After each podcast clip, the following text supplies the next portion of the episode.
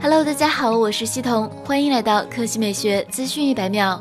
五月五日消息，知名开发者网站 XDA 曝光了联想拯救者手机的外形渲染图。渲染图上的联想拯救者手机拥有两个 USB Type-C 充电端口，一个在底部，另一个在侧面，以便用户在水平握住设备的同时可以为手机充电。同时，没有3.5毫米耳机插孔。据悉，联想拯救者手机背部中间的 LED 闪光灯下方的 Y 型区域可能会点亮。后置双摄位于机背的中部，也就是腰上，与当前大部分。智能手机相比，后置相机的位置要低得多，但这可能是为了保持后盖的对称观感。XDA 认为，联想拯救者手机的后盖可能是聚碳酸酯或铝，还印有立枕徽标。值得一提的是。渲染图显示，联想拯救者手机的屏幕没有刘海、水滴、打孔等非显示区域，而是将一个弹出式摄像头放在了手机的侧面，暂无法确定这种前置摄像头的工作机制。此前，联想拯救者电竞手机确认将首发九十瓦有线快充，这是迄今为止已经量产商用的同电池容量、充电速度最快、充电功率最高的技术。官方强调，联想拯救者电竞手机全系标配九十瓦快充。从官方曝光的信息来看，联想拯救者。电竞手机的电池容量似乎是四千毫安时，十五分钟便能充满。核心配置上，联想拯救者电竞手机搭载的是高通骁龙八六五旗舰平台，支持 SA、NSA 双模五 G、LPDDR5 内存、UFS 三点零闪存及 WiFi 六等规格，预计也不会缺席。更重要的是，联想拯救者电竞手机预计会采用不低于九十赫兹的刷新率屏幕，这是今年行业的一大趋势。